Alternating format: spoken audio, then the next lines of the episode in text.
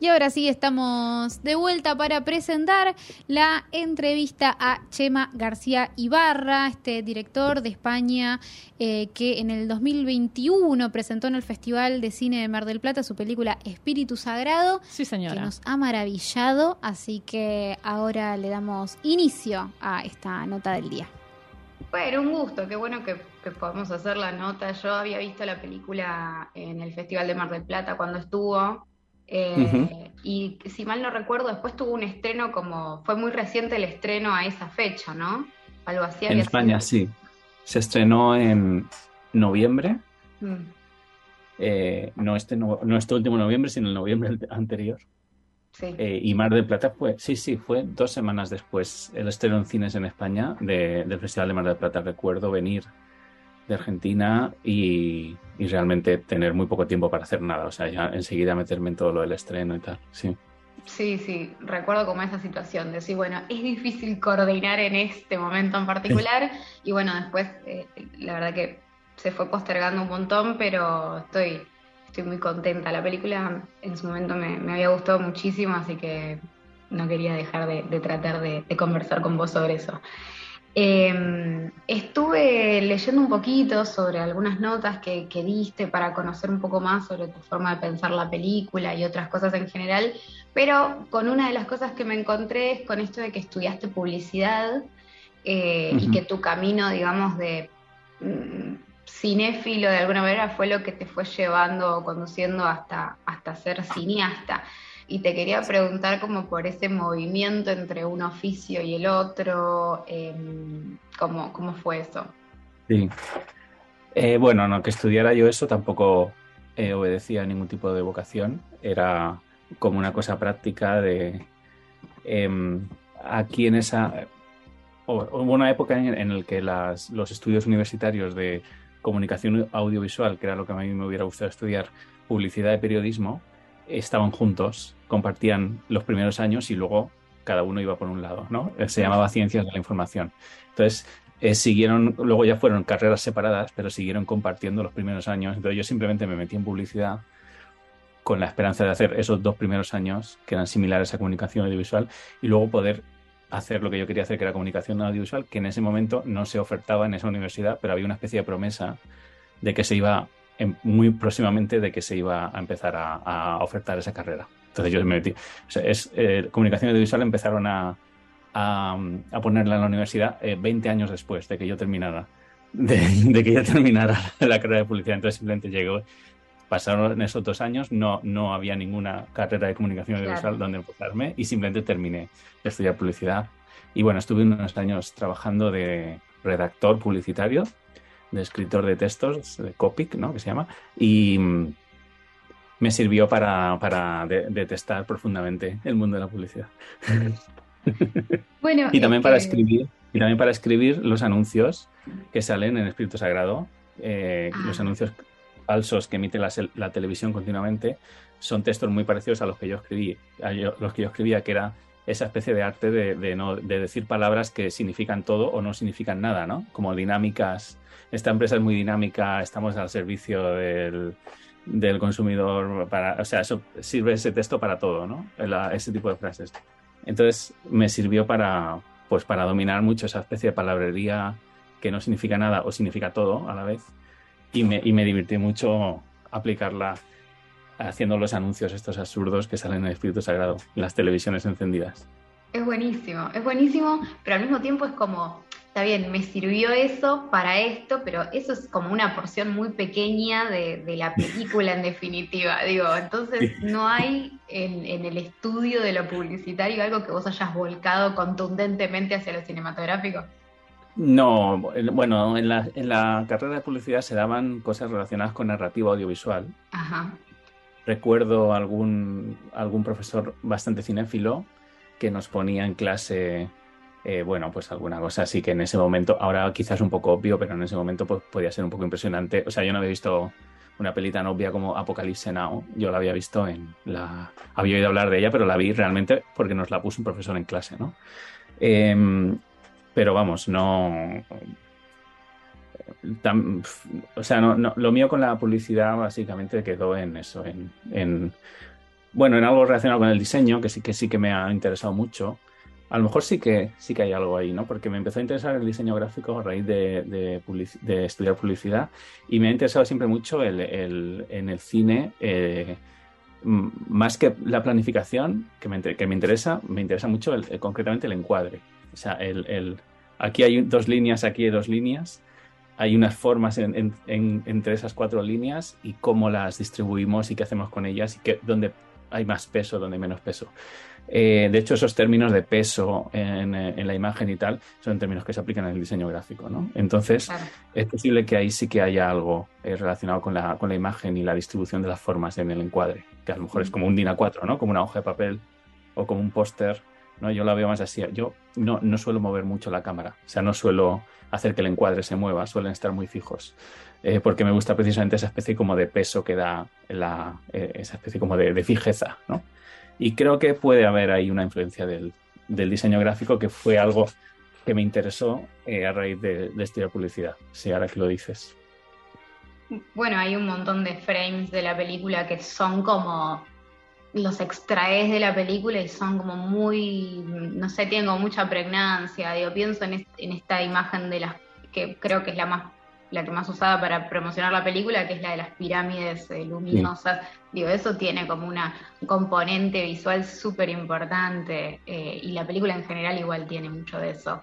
Eh, sí, sí, sí, sí, sí, es, sí, sí. en ese plano trabajamos muchísimo además y está eso como muy pensado. Y bueno, en realidad todo, o sea, yo, eso ya te digo que yo pienso mucho en el encuadre. O sea, más que en los planos, los planos pues son una cosa que, bueno, se puede mover, se puede tal eh, no, a mí me gusta mucho que todo esté como muy fijo. Hay una cosa ahí en el cine de autor, sobre todo, como muy contemporáneo, que es como mm, se tiende mucho a, hacer pasar a la cámara por un humano. O sea, la cámara literalmente está encima de un humano. Eso en muchísimas películas ya se hace, ¿no? Es una especie como ya como del lenguaje que se habla en un determinado cine de autor, que la cámara está encima de un humano literalmente, con un pequeño movimiento continuamente, y hace una especie como de seguimiento de la, de la acción.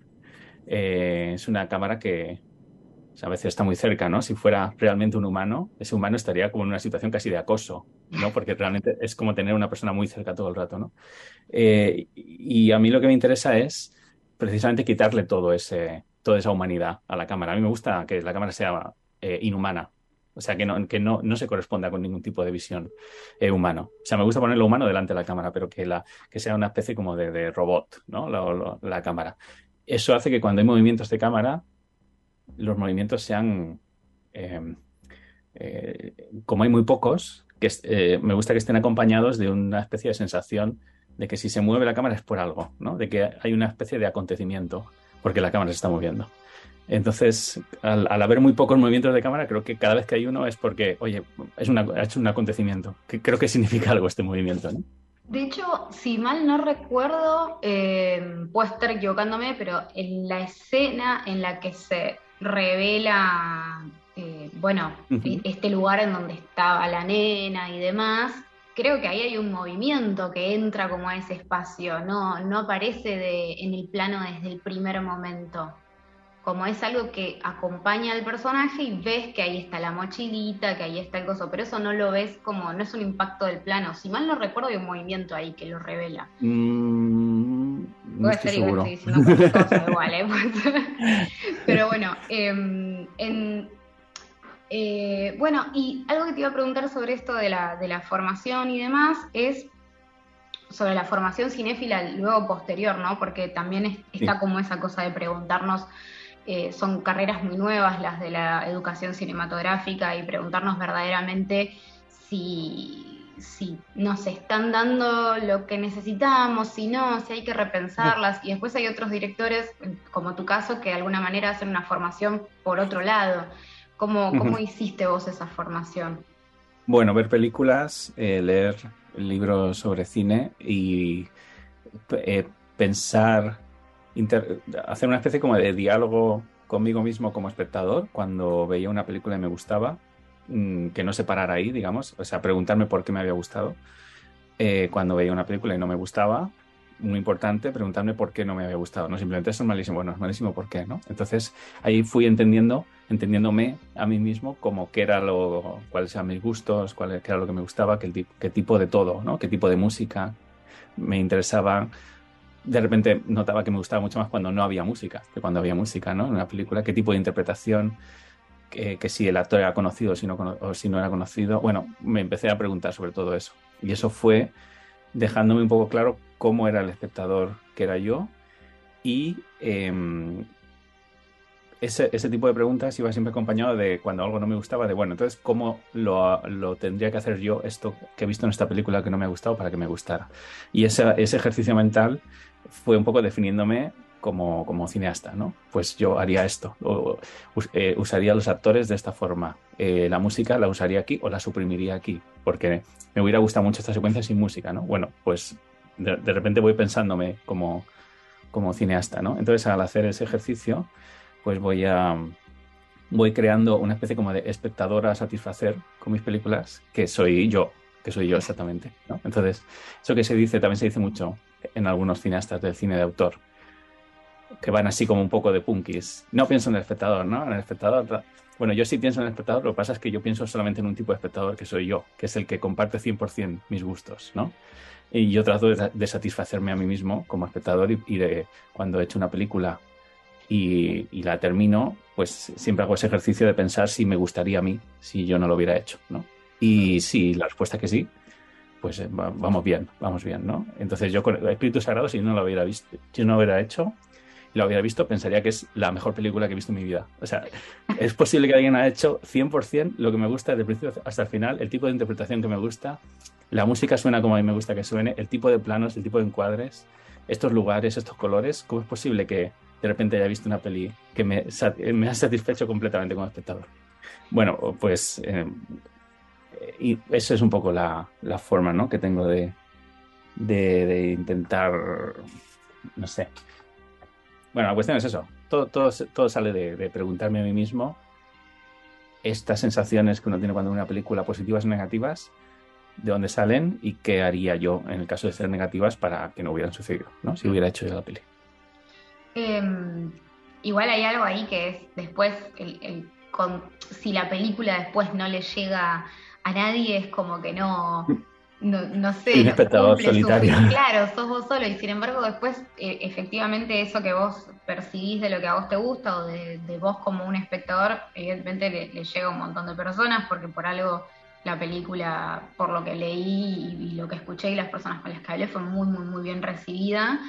Eh, eso lo. En sí, en, una, en un ambiente como muy en el ambiente como más cinéfilo y tal ha sido muy bien muy bien recibida pero en absoluto en España es una peli mainstream o conocida en absoluto. O sea, es una peli totalmente underground pero muy muy conocida en el, en el circuito cinéfilo y muy apreciada. Cosa que yo pues estoy muy contento pero vamos no ha traspasado eh, en absoluto al o sea se estrenó en España se estrenó en, 17 cines. Son poquísimos mm, cines eh, películas a lo mejor similares se estrenan en 50, 60 cines. Eh, o sea, es una cosa como muy... Mm, luego ha tenido un recorrido muy grande por Cineclubs, por Filmotecas, se ha, puesto en, todo, en todos los Cineclubs, en todas las Filmotecas de España prácticamente, pero estamos hablando de, un, éxito a nivel puramente de, nicho cinefilo.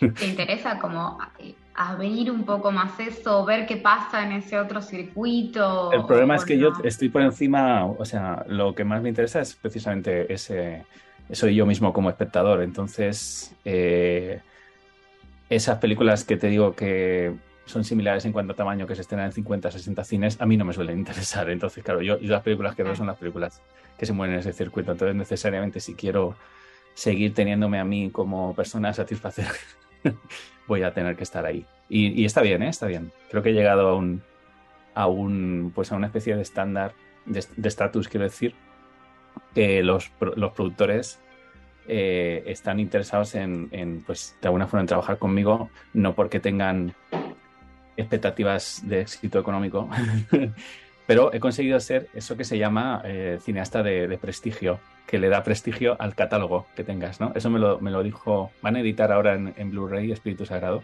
en España, y me dijo el de la casa editorial que aspiraba pues a quedarse exactamente igual en cuanto a dinero, que decir, no pretendía ganar dinero, pero lo que pretendía era eh, ganar prestigio en su catálogo con la edición de, Espíritu Sagrado, ¿no? Entonces, creo que estoy en esa especie de estatus un poco absurdo de, de, persona que da prestigio a los catálogos, pero que no, no sirve para ganar dinero en absoluto. Pero bueno, pues ahí estoy, en ese estatus. Eh, es un estatus muy gracioso, realmente es un estatus que provoca bastante risa. es raro, no sé qué pensar. ¿eh? Es, estúpido, es un estatus estúpido. De, bueno, pues nada, pues mis películas van a ver poquísimos, pero pues si tú estás contento con, con haberlas hecho, pues tú mismo. Em, es, es, muy difícil eh, económicamente hacer películas eh, más independientes allá en España. Digo, acá por lo menos eh, económicamente es muy complejo. Digo, las películas se hacen como muy a pulmón cuando son así. Y últimamente, en los últimos años, lo que viene a ser como un cine de está como muy polarizado, lo que viene a ser como cine más grande o que tiene más apoyo económico, está muy relacionado a las plataformas instaladas en el país para producir acá, ciertas productoras muy grandes que nunca dejaron de producir en ningún momento. Digo, eso allá, eh, ¿cómo es? Digo, hacer una película como Espíritu Sagrado. Bueno, eso es, es importante más eh, hacerla en España concretamente, hacerla... O sea, es importante para el hecho de que se haya hecho, quiero decir, más que el hecho de que se haya hecho en España, que se haya hecho en, lo que es la Unión Europea, porque ya mm. casi que las ayudas están como muy, mm, o sea, se valora mucho que hay una coproducción europea, tanto en las ayudas nacionales españolas para hacer una película, como luego, por supuesto, en las ayudas comunitarias europeas, el Fondo Urimas y ese tipo de cosas. Entonces, desde el principio, este tipo de pelis, todas las que conozco de, este mismo tamaño, todas suelen ser coproducción con Francia, con Portugal, con Italia, con Francia, Portugal, Italia, con, con Alemania, con tal. Ya, en este tipo de cine independiente es muy raro que solamente sean españolas. Eh, sobre todo porque también es una cosa que se, em, se, trata de, potenciar mucho. Eh, o sea, tú para tener una, las ayudas a la producción que, a las que puedes optar, es un sistema de puntos y se valora muchísimo. O sea, ganas muchos puntos si tienes una coproducción europea. Hasta tal punto de que si no tienes esa coproducción europea y no tienes esos puntos, es muy complicado que, te la, que, llegues, ¿no? Porque hay otros muchos que sí que tienen esa coproducción. Entonces, eh, es una cosa más a nivel español, más a nivel europeo de intentar eso, encontrar eh, eh, socios en, otros países. Y bueno, pues tienes las... Hay unas ayudas españolas del, gobierno central, digamos, em, unas ayudas específicas que han hecho que se llaman ayudas selectivas para películas del tamaño de Espíritu Sagrado, de entre un millón de euros, dos millones de euros de presupuesto, y luego, según donde se hagan y según de donde sea la empresa productora o el cineasta, hay ayudas regionales, más o menos grandes según las regiones, porque no todas las regiones son igual de ricas. Claro. Eh, o están las televisiones, que bueno, te pueden apoyar o no. Em, tampoco están obligadas a apoyar, o sea, siempre apoyan a los grandes, no están obligadas a apoyar a los más pequeños, pero bueno, por ejemplo, Espíritu Sagrado eh, la, apoyaron. Y se, eh, algunas películas, así como de directores no muy conocidos, que de repente es una sorpresa para todo el mundo que Televisión Española, que es la televisión pública nacional, de repente la. El apoyo consiste en que tú mandas el proyecto y lo que haces es comprar la película para su emisión, pero antes de que esté hecha. Entonces, con ese dinero ya puedes ir a empezar a hacer, haciéndola. ¿no? Entonces, bueno, hay que encontrar productores que conozcan todo ese montón de caminos. O sea, si tú ves Espíritu Sagrado, los primeros, el primer minuto son logos que además yo pedí que pasaran muy rápido, que es eh, con el apoyo tal, con el apoyo tal, con el apoyo tal, con el apoyo tal, con el apoyo tal que cada uno pues ha puesto 200.000 euros, 150.000 euros, 40.000 euros, y todo eso suma los, el millón y medio de, euros, ¿no? Pero al final es conseguir productores que conozcan toda esa maraña de, logos. O sea, es una cosa complicada, pero no muy complicada. realmente no es, o sea, es pues complicado igual que puede ser complicado construir un edificio, pero los edificios se construyen, no, quiero decir, no es, no es en absoluto, creo, una labor titánica ¿no? Como de, de, he conseguido financiar una película. Eh, entonces, precisamente porque este, siempre y cuando partamos de un, de un guion que está bien, de un proyecto que esté bien, claro. Si el proyecto está bien, si el proyecto no está bien, pues a lo mejor sí que te cuesta más. Pero bueno, eh, yo en principio estoy en bastante... O sea, nunca he trabajado con ninguna plataforma, nunca he trabajado con ningún, con ningún grupo así grande, estos que funcionan al margen de las ayudas, ¿no? que ponen como su propio dinero y estén así. Yo no sé qué es ese mundo, no lo tampoco ellos tienen el mero interés en, lo que yo hago, porque es una cosa como muy, ya te digo, ¿no? Ese espectador que soy yo. yo no veo plataforma, no, no he pagado nunca Netflix, no, no, me interesa nada de su contenido, entonces es normal que no les interese lo que hago yo. Entonces, es un mundo que no, que no conozco. Em, te quería preguntar un poco sobre el guion de la película. Em, me imaginaba cuando la vi que seguramente debía haber tenido muchísimo trabajo la escritura.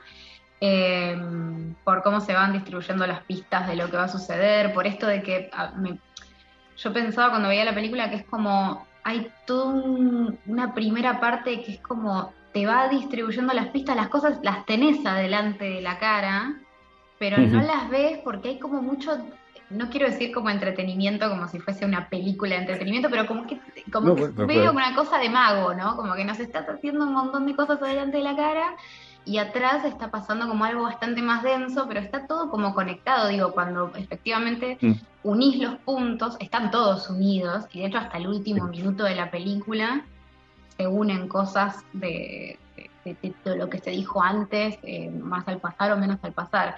Digo, ¿cómo fue el trabajo de, bueno, pues coherencia pues, A ver, mira, varias cosas sobre este respecto. Eh, otra cosa que igual que te he contado antes que en el cine de autor se utiliza mucho este tipo de puesta en escena, ¿no? Como muy naturalista, tal.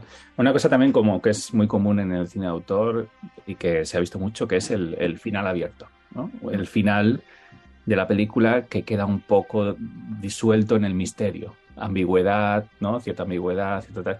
Ya es un poco señal, seña de identidad del, del cine de autor.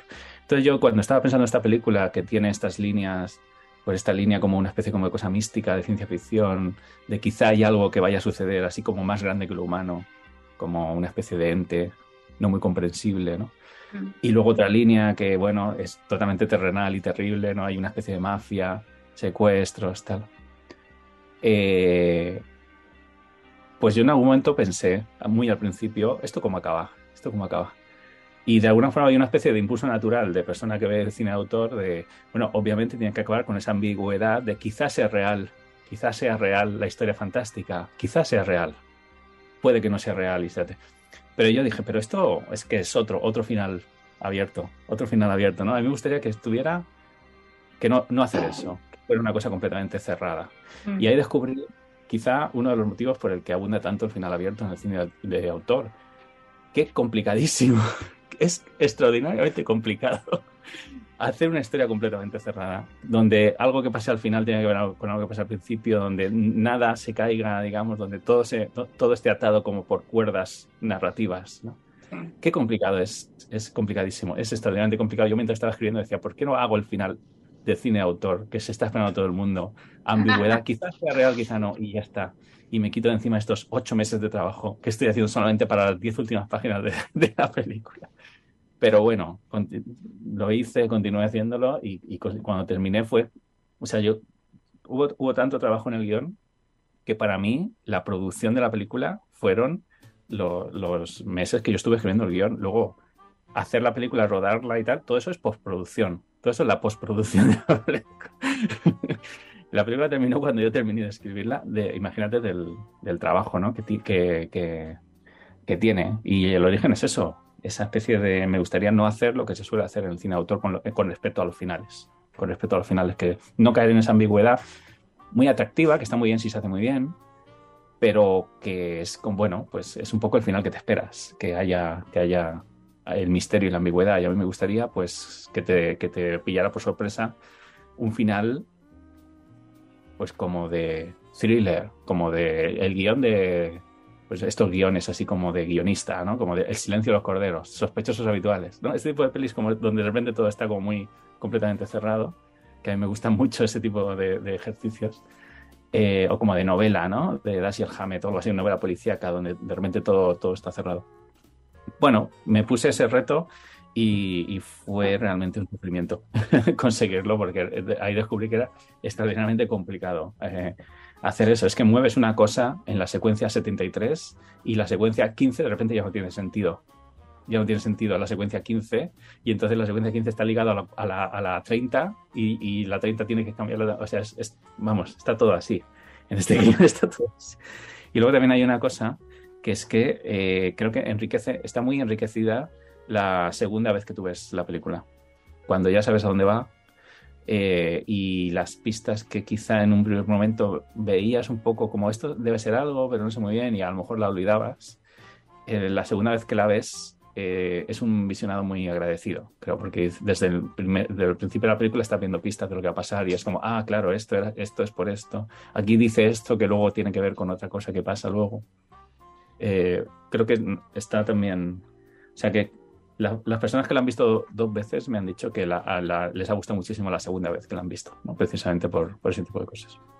Bueno, es que es como el, trabajo como minucioso de guion, esta cosa de, bueno, las personas que la vean la primera vez, probablemente mucha de la información que vos estás depositando se la pierdan, pero eso no quiere decir que la película no funcione. Digo, la van a entender la película, pero igualmente va a haber un montón de data que vos estuviste poniendo para que, bueno, la mitad agarre esta data, la otra mitad agarre esta otra y puedan construir. No, que a veces en otras películas es como si te perdiste una cosa, después, bueno, ahí necesitas hacer un flashback por las dudas que no lo hayas visto, porque es la única pista que pusiste. Eh, no sé. Sí, sí. Los flashbacks, yo los odio. Les odio los, flashbacks, espero no, no, hacer nunca ningún flashback. Odio otra cosa que es cuando alguien, que sale todo el rato en las películas, cuando eh, alguien sueña una cosa y de repente se despierta. Eh, odio los sueños en las películas. En todas las películas hay un sueño y yo los odio. Siempre estoy ahí con que no sea un sueño, que no sea un sueño, de repente es un sueño. Digo, me cago. Sí, porque es otra forma de cerrar de forma concreta, pero al mismo tiempo hacer de cuenta que se cerró de forma concreta. En realidad es como muchísimo más abierto y absurdo. Eh, el cierre es como más jugado, porque es como completar tu discurso y no dejárselo tampoco que a veces está bueno, ¿no? Que el espectador construya algo o complete algo, a veces pero está no bien. siempre. Si, el problema es el abuso de eso. Claro. yo creo que ha habido un abuso de eso en el cine autor. Creo que creo, lo creo firmemente que ha habido un abuso del final abierto y del final en el misterio. Si a mí me encanta el final abierto, si me encanta, si hay, o sea, el, desconocido del lago, aquella película de 2013 de Alan, de Alan Giraud, que es un, un, asesino que tiene un final abierto que me parece impecable. Me parece el final, uno de los finales abiertos más impecables que he visto. Pero el problema es el abuso, no, no, en sí el final abierto. El final abierto está bien. Sí, sí. Em, bueno, te hago un par de, preguntas más, dos más, te prometo, no te robo mucho más tiempo. Bueno, sí.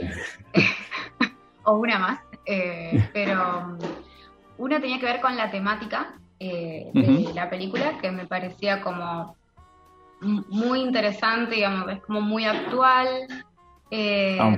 me, parece que hay como una crítica muy fuerte a cierta forma de, no de pensamiento en sí, sino al, esquema de, manejarse de algunas formas de pensamiento, ¿no? Como no es lo mismo, de hecho en la película hay varios personajes, no es lo mismo la persona que intuye cosas que la persona que se organiza en función de una creencia y puede esconder cosas detrás, digo, me parecía que era muy crítica pero, que a mí me estoy muy de acuerdo por, de pronto, pero después me parece que igual el plano final de la película esconde como cierta mirada un poco más amable respecto de eso, digo, ver ese, cuando uno ve el inflable y terminas de conectar que hay cierta parte de lo mágico que era real para la película. efectivamente. Eh, me parece que es como una mirada un poco más amable de cierta parte, eh, en vez de ser como tan eh, tan cruel con lo otro que igual era grave.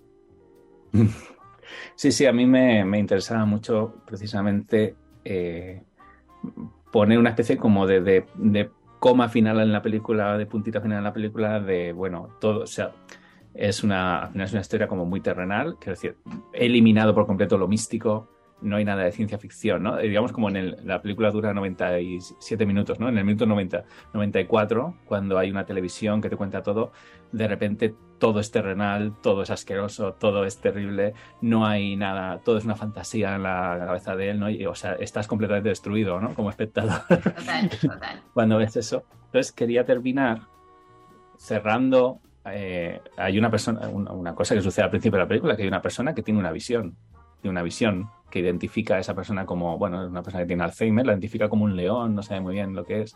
Eso había que cerrarlo de alguna forma y, y, quise cerrarlo en la peli acompañada además de una música, darle como cierta, cierta envoltura, así como tal, eh, diciendo, bueno, hay algo mágico, efectivamente hay una cosa mágica, hay una persona que realmente es, eh, está dotada del poder de la clarividencia de verdad, sin ningún tipo de duda. O sea, esa persona tiene una imagen del futuro, esa persona es un personaje como que tiene una capa añadida, que es que tiene Alzheimer, em, ¿no? tiene, está a la vez superdotado e infradotado, es una, que era una idea que me interesaba mucho. Pero sí que quería eh, meter una especie como de destello de, magia y de, y de realidad y de incluso de ciencia ficción, ¿no? Al final estamos hablando de poderes mágicos y tal, con esa, con esa imagen, eh, con esa imagen del final, claro. Y luego, claro, cuando me has dicho que la película de alguna forma hablaba de temas como muy de actualidad, eso es una completa casualidad. Claro, yo, a mí siempre me ha interesado mucho el tema de las creencias un poco disparatadas, eh, la, y bueno, pues este tipo de gente que cree de repente que la Tierra es plana, ¿no? Eh, tal. Entonces yo siempre he estado muy interesado en eso, ¿no? Y la, cuando estaba haciendo esta película, 2017-2018, ¿cómo iba a pensar yo o cualquier otra persona que, el año, que en el año 2020 iba a suceder lo que iba a suceder y que de repente iba eso que sucedió iba a traer añadido esa especie como de, oleada de negacionismo, teorías extrañísimas relacionadas con tal, eh, conspiranoia, ¿no? Em, de repente, pues personas famosas, cantantes o tal, de repente se, se, desvelan como conspiranoicos, ¿no? Eso ha pasado, ¿no? En España con Miguel Bosé, por ejemplo. De repente se convirtió en una especie como de líder, de líder negacionista, tal. Entonces, eh, de repente, esa película que yo he escrito sale en ese momento, literalmente se estrena en, el año 2021 y, es una película que de repente habla sobre cosas que están pasando en el año 2021 por una completa casualidad, por una casualidad absoluta que es que, bueno, bueno no, es una casualidad, que es que a mí me, me han interesado mucho siempre esos temas eh, y quise escribir una película un poco sobre esos temas, pero que luego surgiera de repente el tema, digamos, al nivel mainstream explotara absolutamente. Eso fue una, casualidad total, ¿no? Genial, genial. Bueno, te dejo, eh, te agradezco por todo el tiempo que, me diste en la charla. Eh, un gusto conversar con vos, súper generoso de tu parte. Gracias. Igualmente.